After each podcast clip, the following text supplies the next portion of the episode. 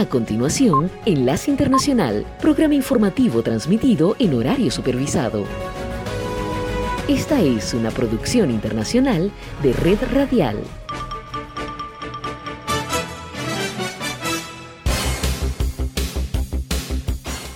Aquí comienza Enlace Internacional. Saludos a nuestra audiencia en Caracas, Venezuela y el mundo, a través de nuestra frecuencia Sintonía 1420 AM y en Soy Ángela Montilla en la presentación. Bienvenidos.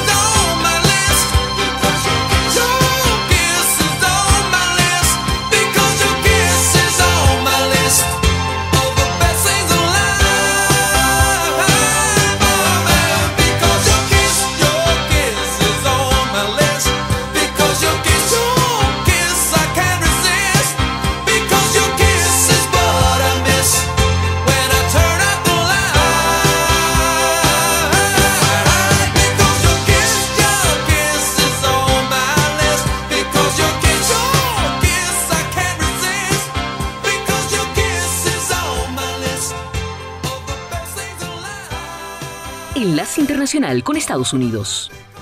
Autoridades en California confirmaron la muerte de tres personas a consecuencia del choque de dos helicópteros de extinción de incendios en el sur del estado, mientras combatían un incendio en el condado de Riverside. Funcionarios de servicios de emergencia dijeron que en el accidente ocurrido el domingo, uno de los helicópteros aterrizó sin problemas, pero el jefe de la región sur de Cal Fire, David Fulker, dijo textualmente durante una conferencia de prensa. Desafortunadamente, el segundo helicóptero se estrelló y trágicamente los tres miembros perecieron, incluidos un jefe de la división de bomberos de Cal Fire, un capitán de Cal Fire y un piloto cliente contratado, dijo sin identificar a las víctimas. Según el jefe Volker, los recursos de Cal Fire y el departamento de bomberos del condado Riverside fueron enviados a un incendio estructural informado cerca de la intersección de Broadway Street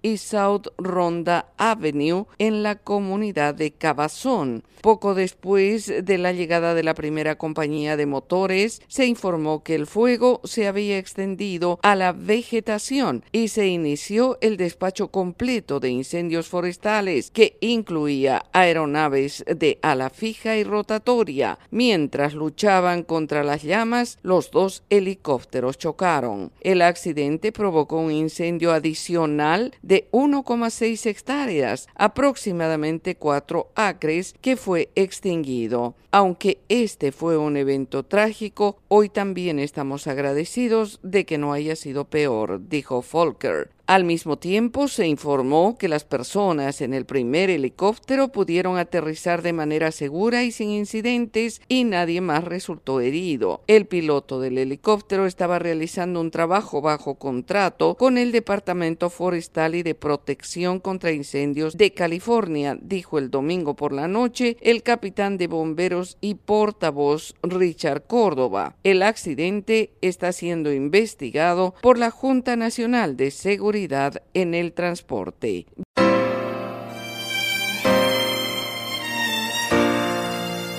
Enlace Internacional con la Música.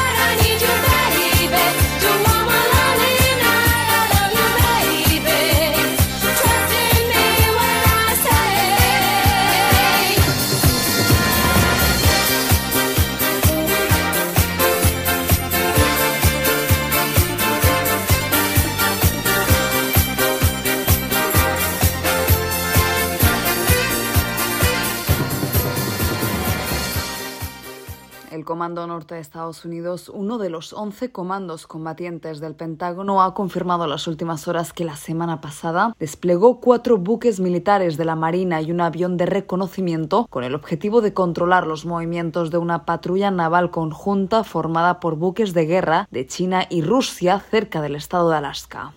Desde el Pentágono catalogaron esta incursión como una demostración de fuerza que aseguraron provocó una respuesta militar de Estados Unidos. Sin embargo, descartaron cualquier tipo de amenaza para Washington. En tanto, los senadores republicanos de Alaska, Dan Sullivan y Lisa Murkowski, ofrecieron más información en un comunicado de prensa en el que aseguraron que fueron 11 las embarcaciones que habían estado operando cerca de las islas Aleutianas, un archipiélago de más de 300 islas islas volcánicas que se extiende desde Alaska hasta Rusia. Además, el senador Sullivan no dudó en cargar contra Rusia, enemigo declarado de la OTAN y Pekín, el principal competidor de Estados Unidos, e hizo alusión a la nueva situación geoestratégica, asegurando que este incidente es otro recordatorio de que hemos entrado en una nueva era de agresión autoritaria dirigida por los dictadores de Pekín y Moscú, dijo el senador Sullivan. Desde la invasión militar del Kremlin contra Ucrania, los expertos en relaciones internacionales aseguran que el planeta está viviendo una división de poderes y la situación hegemónica de Estados Unidos en el panorama internacional está viéndose desplazada por la creación de nuevos bloques y fuerzas de poder, principalmente liderados por Rusia y sus aliados como Irán, Corea del Norte y otros, incluso en la región latinoamericana como Nicaragua y Cuba. En tanto, en Ucrania, el presidente Volodymyr Zelensky recordó la complejidad de su contraofensiva al tiempo que solicitó paciencia por la lentitud a la que avanza, mientras subrayó los resultados obtenidos gracias a los sistemas de defensa cedidos por Estados Unidos y Alemania. Enlace Internacional.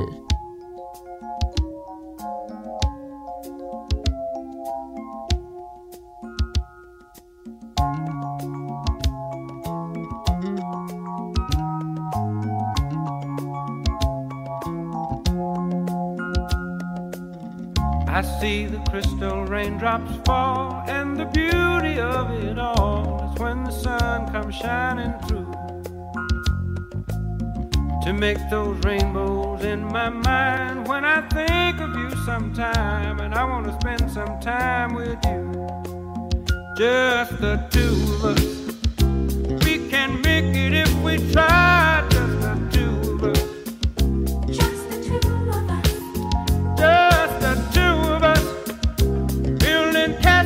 the sky. Just the two of us. You and I. We look for love, no time for tears. Wasted water's all that is, and it don't make no flowers grow. Good things might come to those who wait, but not for those who wait too late. We gotta go for all we know. Just the two of us. Can make it if we try. Just the two of us. Just the two of us. Just the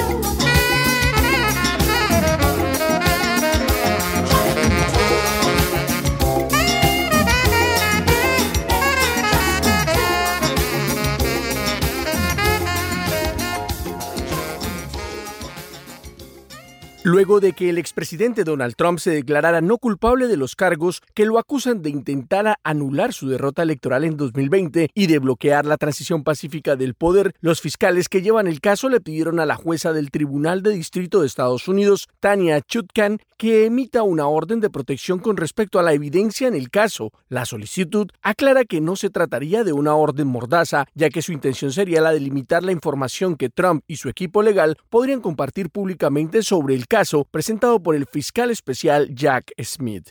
En respuesta a esta solicitud, la máxima autoridad en el caso le dio al exmandatario y sus abogados plazo hasta hoy a las 5 de la tarde para responder al requerimiento. Sin embargo, el equipo legal del ahora precandidato republicano a las elecciones presidenciales de 2024 presentó una solicitud para extender el plazo de respuesta hasta el jueves y celebrar una audiencia sobre el asunto, argumentando la necesidad de más tiempo para llevar el proceso, una solicitud que fue negada de inmediato por la jueza Chutkan. Algunos especialistas consideran que la estrategia legal del expresidente contempla la idea de retrasar el caso lo más que se pueda, mientras que la Fiscalía intentará llevar un juicio rápido. Las órdenes de protección son comunes en los casos penales, pero los fiscales dijeron que son particularmente importantes en este caso, dado el señalamiento que el expresidente ha hecho contra testigos, jueces, abogados y otras personas relacionadas con el proceso. Recientemente, el expresidente Trump publicó en la plataforma Truth Social en letras mayúsculas, Si me persigues, yo te persigo. El Departamento de Justicia asegura que el proceso entrará en una fase en la que se le entregará una cantidad sustancial de evidencia al equipo legal de Trump, mucho de la cual incluye información delicada y confidencial, un punto que le haría validez a la orden de protección propuesta por los fiscales que buscan evitar que Trump y sus abogados divulguen materiales proporcionados por el gobierno a cualquier persona que no sea de su equipo legal, posibles testigos, los abogados de los testigos u otras personas aprobadas por el tribunal.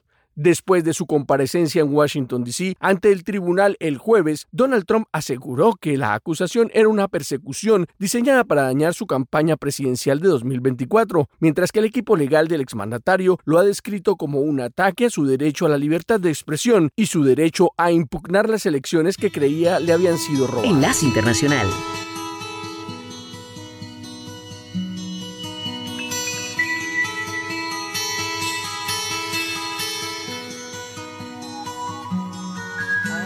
Am I am sailing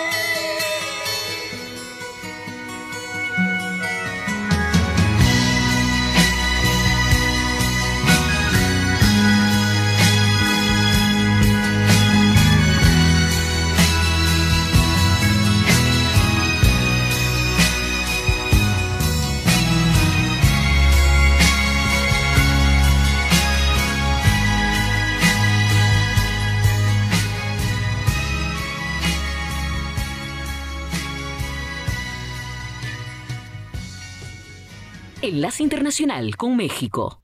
El muro flotante que comprende la colocación de 350 metros de boyas con alambre de púas en el río Bravo, en la frontera de Eagle Pass con Piedras Negras, Coahuila, es cuestionado no solo por el daño que pudiera causar a los migrantes, sino por su eventual impacto ecológico. José María Ramos, investigador del Colegio de la Frontera Norte, consideró que aún no hay evidencia suficiente que muestre un daño al medio ambiente porque se trata de un hecho inédito que recién inició estimó que lo que sí es un hecho es que constituye una violación al Tratado de Agua suscrito por México y Estados Unidos, que establece que el uso del cauce de los ríos internacionales para las descargas de aguas de avenida o de otros excedentes será libre. El especialista advirtió que las boyas sí podrían impactar en las corrientes del río, sin embargo, son necesarios mayores estudios. De alguna manera, el tipo de corrientes que existan y posiblemente vamos a pensar que en ese caso esas, esas vallas cuenten con alguna una sustancia por el tipo de materiales. Ahí quizás sí exista pues algún daño para las especies marinas que habitan en este caso el río. Sí hay ciertas condiciones, sobre todo porque por el tipo de especies, entonces yo creo que sí puede haber algún daño y sobre todo porque no, esa es una acción inusual. El gobierno mexicano ha enviado dos notas diplomáticas para expresar su desacuerdo con esta medida. Por un lado, por la violación a los derechos humanos de los migrantes y también ha advertido su preocupación por los efectos de obstrucción y desviación que puedan provocar las boyas. Enlace Internacional.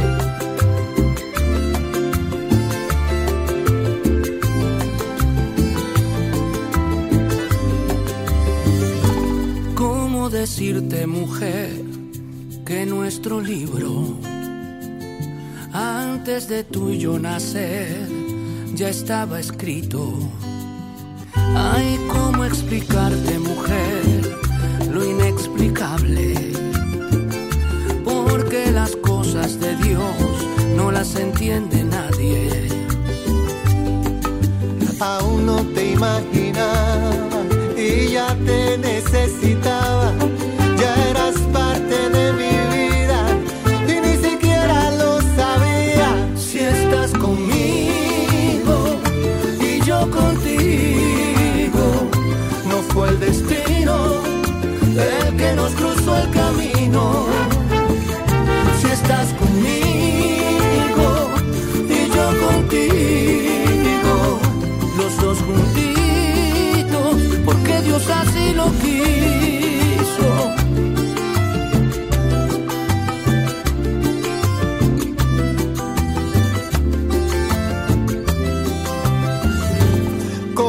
Decirte, mujer, que mi costilla, antes de tuyo nacer, ya no era mía? Lo que te puedo decir, cariño mío, antes del amanecer, vivía solito.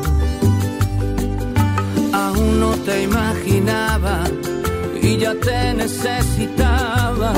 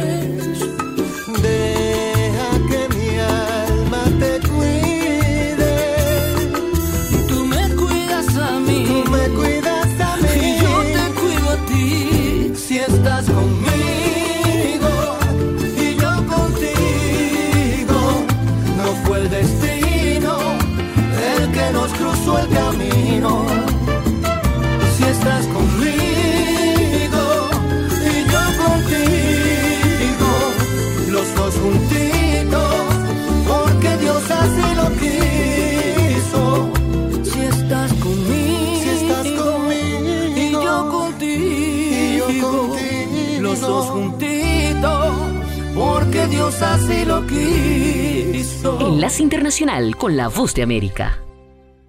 Luego de una ardua semana llena de ceremonias multitudinarias, reuniones y misas en el santuario de Fátima, el sumo pontífice concluyó la Jornada Mundial de la Juventud con una misa frente a un millón y medio de jóvenes reunidos en el Parque Tejo de Lisboa y a ellos les pidió que no tengan miedo, ya que ellos son el futuro del mundo. A ustedes jóvenes que quieren cambiar el mundo, a ustedes que quieren cambiar el mundo y que quieren luchar por la justicia y la paz. Ustedes jóvenes que son el presente y el futuro, sí, precisamente a ustedes jóvenes hoy le dicen, no tengan miedo. Además, el Papa Francisco rezó el Angelus, donde compartió su deseo de un futuro de paz en el mundo. Particularmente dirigió su pensamiento a los jóvenes que no pudieron asistir a la Jornada Mundial de la Juventud por causa de los conflictos y la guerra. En el mundo son muchas las guerras, son muchos los conflictos. Pensando en este continente, siento un gran dolor por la querida Ucrania, que sigue sufriendo tanto. Permitan que también yo, ya viejo, comparta con ustedes, jóvenes, un sueño que llevo en el corazón, el sueño de la paz. Por su parte, el presidente luso Marcelo Rebelo de Sousa admitió su sorpresa por la multitudinaria movilización que ha acompañado al Papa durante su visita a Lisboa. Es una cosa nunca vista en Portugal, una locura, afirmó en alusión al millón y medio de católicos que arroparon a Francisco en su misa de despedida. Sala de redacción, Voz de América. Enlace Internacional con la Música.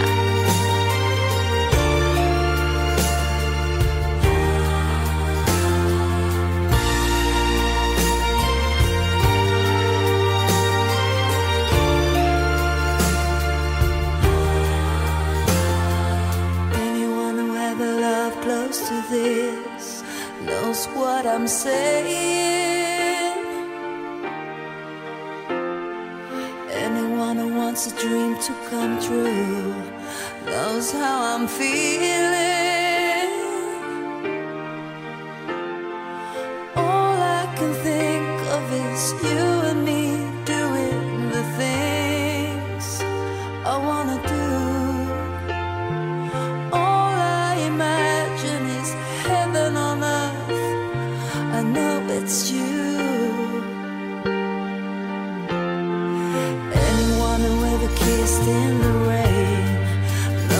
knows the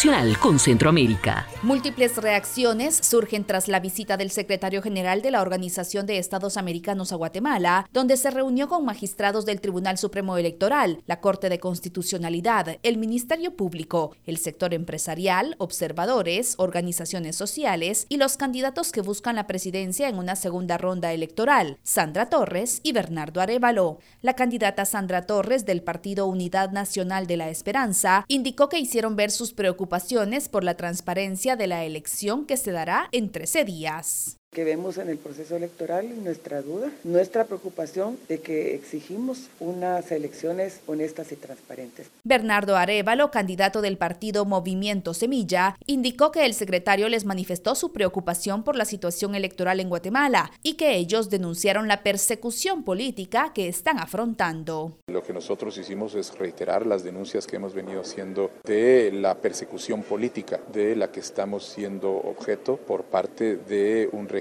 que utiliza instituciones del Estado para hacer una persecución que no tiene ningún sustento legal. Para Marielos Fuentes, directora ejecutiva de la organización Guatemala Visible, la visita de Almagro evidencia la atención que existe hacia Guatemala a nivel internacional.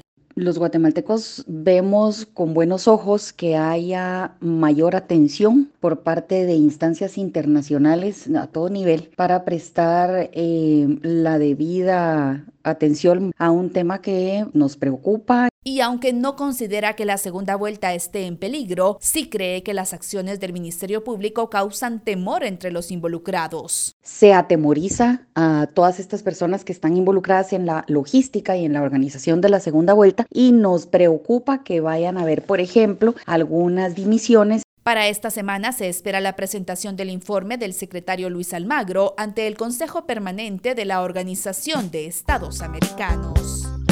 Enlace Internacional. No fue, no pasó y esto es caso cerrado. Cada uno se fue por su lado. Ya hace tiempo dijimos adiós. Ya no soy ese tipo del que te cansaste. Vida fue lo que planeaste.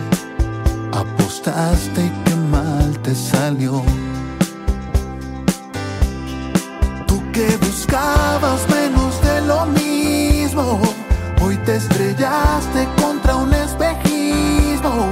Y ahora tu vida está hecha de pedazos yéndose a un abismo. No es por abrirte ni regresar a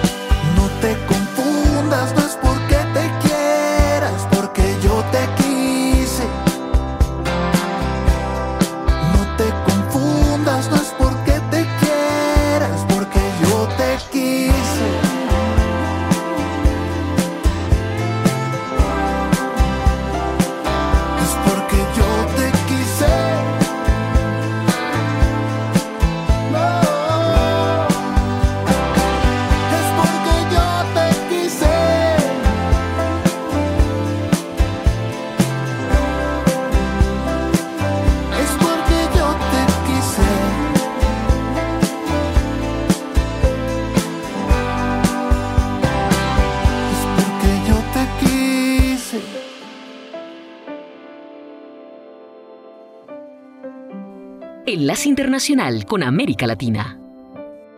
En Colombia avanza la implementación del cese del fuego acordado entre el gobierno de Gustavo Petro y el ELN, que inició el 3 de agosto y se extenderá hasta el 29 de enero de 2024. No obstante, en los departamentos de Chocó y Norte de Santander se han presentado posibles violaciones a la tregua, que deberán ser investigadas por el mecanismo creado para monitorear y verificar el acuerdo, como señaló a la cadena CNN Carlos Ruiz Massieu, jefe de la misión de verificación de la ONU en Colombia. Junto con la Iglesia Católica Colombiana y las dos partes formamos este mecanismo de verificación y monitoreo, tanto para ver que las partes cumplan lo acordado, como también que poder ayudar a resolver problemas o incidentes cuando se presenten. Entre tanto, el ministro de Defensa, Iván Velázquez, reiteró que las fuerzas militares continuarán sus operaciones contra el ELN si esa guerrilla insiste en seguir delinquiendo. El que exista un cese con el Ejército de Liberación Nacional no significa que habrá tolerancia o falta de acción respecto de expresiones delictivas como la extorsión o el secuestro, los homicidios. Pese a las dificultades de este proceso para el analista en conflicto armado León Valencia, el cese al fuego podría generar un ambiente de confianza en Colombia que redundaría en otras organizaciones armadas ilegales. Si tiene un efecto contagio sobre el clan del Golfo y sobre las disidencias de las FARC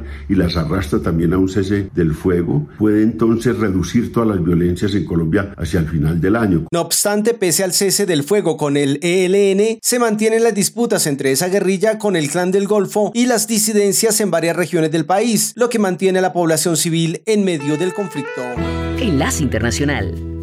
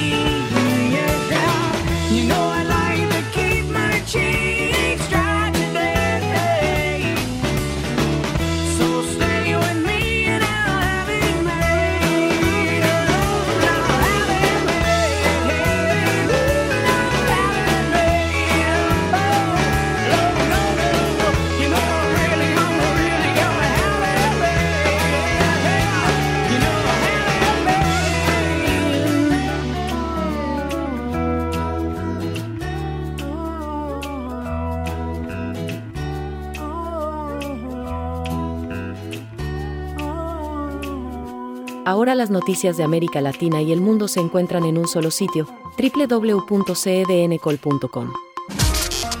Somos cadena de noticias. Lea notas de actualidad, entretenimiento, los deportes, análisis, entrevistas y comentarios. Escuche noticias en vivo y bajo demanda. Cadena de noticias, tu punto de encuentro con la información. www.cedncol.com. Enlace Internacional con los Deportes. Fue un fin de semana con sorpresas, goleadas y reivindicaciones en la Copa del Mundo de Mujeres en Australia. Hagamos un repaso. La mala noticia fue sin dudas la eliminación de las chicas de Estados Unidos por penales ante Suecia en la peor participación estadounidense en Copas del Mundo. La selección de las barras y las estrellas se vuelve a casa en ronda de octavos de final, algo inédito para un equipo acostumbrado a ser protagonista hasta las últimas instancias y que llegaba como candidato a levantar su quinta Copa del Mundo. No pudo ser. Fue el final del sueño para ellas, que, si vamos a lo estrictamente futbolístico, merecieron ganarlo en los 120 minutos, pero en la tanda de penales erraron tres y las suecas, que tuvieron a su arquera, Cecilia Musovic, como la gran figura, prevalecieron y se meten en cuartos de final. El entrenador de Estados Unidos, el macedonio estadounidense Blatio Andonovsky, sacó la cara por sus jugadoras y explicó tras la derrota. Estoy muy orgulloso de ellas. Fuimos muy criticados por la forma de jugar en fase de grupos, pero hoy demostramos que fuimos mejores, que peleamos y luchamos con coraje e hicimos todo para ganar, pero a veces el fútbol es cruel. Luego de dar el gran golpe, Suecia va a enfrentar a Japón, que sacó a otra candidata, Noruega. En silencio, las niponas, con solo haber sufrido un solo gol en contra en toda la Copa del Mundo, empiezan a perfilarse para llegar hasta las últimas instancias. Sin embargo, la reivindicación de la fecha de octavos de final fue España, que ahora se prueba el vestido de candidata y que no sabe de medias tintas. O sufren goleadas, 4-0 ante Japón en fase de grupos, o golean y aplastan 5-0 a Zambia también en fase de grupos, y el sábado, de la mano de Aitana Bonmatí, quien rompió las estadísticas siendo la primera jugadora en lograr dos goles y dos asistencias en una eliminación directa en Copa del Mundo, la Roja fue avasallante en el 5 a 1 a Suiza y ahora va por Países Bajos en cuartos de final. Bomnati, la gran figura de la noche en el Eden Park, decía. No esperaba una reacción mejor del, del equipo. Un 5-1 en, en unos octavos de final no son fáciles. Confían mucho en este equipo y ahora por los cuartos. Por su parte, Alba Redondo, autora del primer gol, mostraba su alegría. Felices, muy felices, porque además hoy se ha visto esa España que el último día no se vio y tenemos mucha guerra que dar todavía. Un fin de semana de alegrías y decepciones, de logros y de gloria y también de golpes y amarguras. Este Mundial en Australia aún tendrá mucho más por darnos para seguir deleitándonos. Enlace Internacional.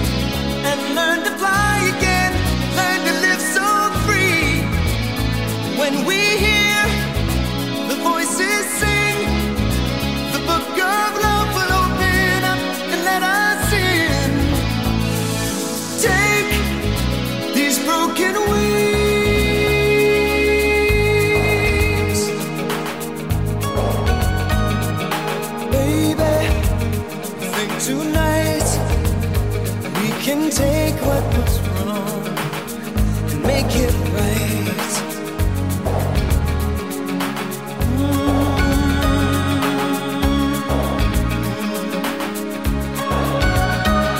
Baby, it's all I know that you're half of the flesh and blood that makes me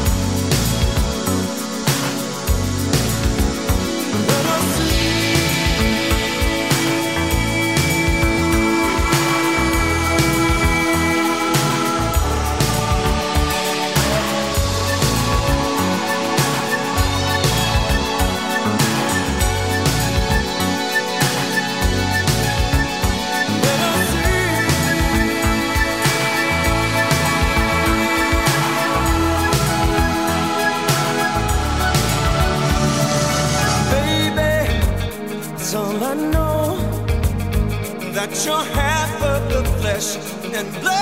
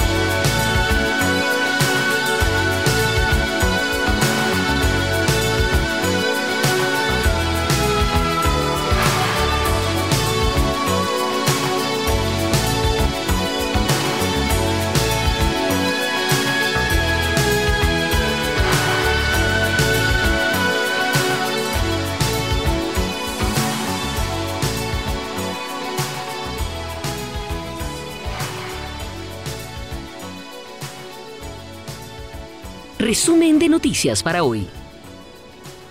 El expresidente de Estados Unidos, Donald Trump, afirmó el domingo que el juez federal elegido al azar para supervisar el juicio que lo acusa de conspirar para anular su derrota en la reelección del año 2020 no sería justo para él y debería ser reemplazado. También señaló que el caso debería trasladarse fuera de Washington, D.C., donde los residentes votaron abrumadoramente contra él. Y los posibles jurados se elegirían entre los votantes registrados. Trump, en su plataforma True Social, dijo en mayúsculas, no hay forma de que pueda obtener un juicio justo con el juez asignado, refiriéndose a la jueza federal de distrito Tanya Chutkan. El Tribunal de Distrito de Estados Unidos para el Distrito de Columbia no respondió de inmediato a una solicitud de comentarios realizada por la agencia de noticias Reuters. La jueza Chutkan ha sentenciado a prisión a los 38 partidarios de Trump que comparecieron ante su tribunal acusados de varios delitos derivados de su participación en los disturbios del 6 de enero del año 2021, cuando 2.000 partidarios de Trump irrumpieron en el Capitolio de Estados Unidos para protestar por la aprobación del Congreso de la victoria del demócrata Joe Biden. Radio Sintonía 1420 AM y Red Radial presentaron Enlace Internacional. Regresaremos mañana con noticias, entrevistas y buena música.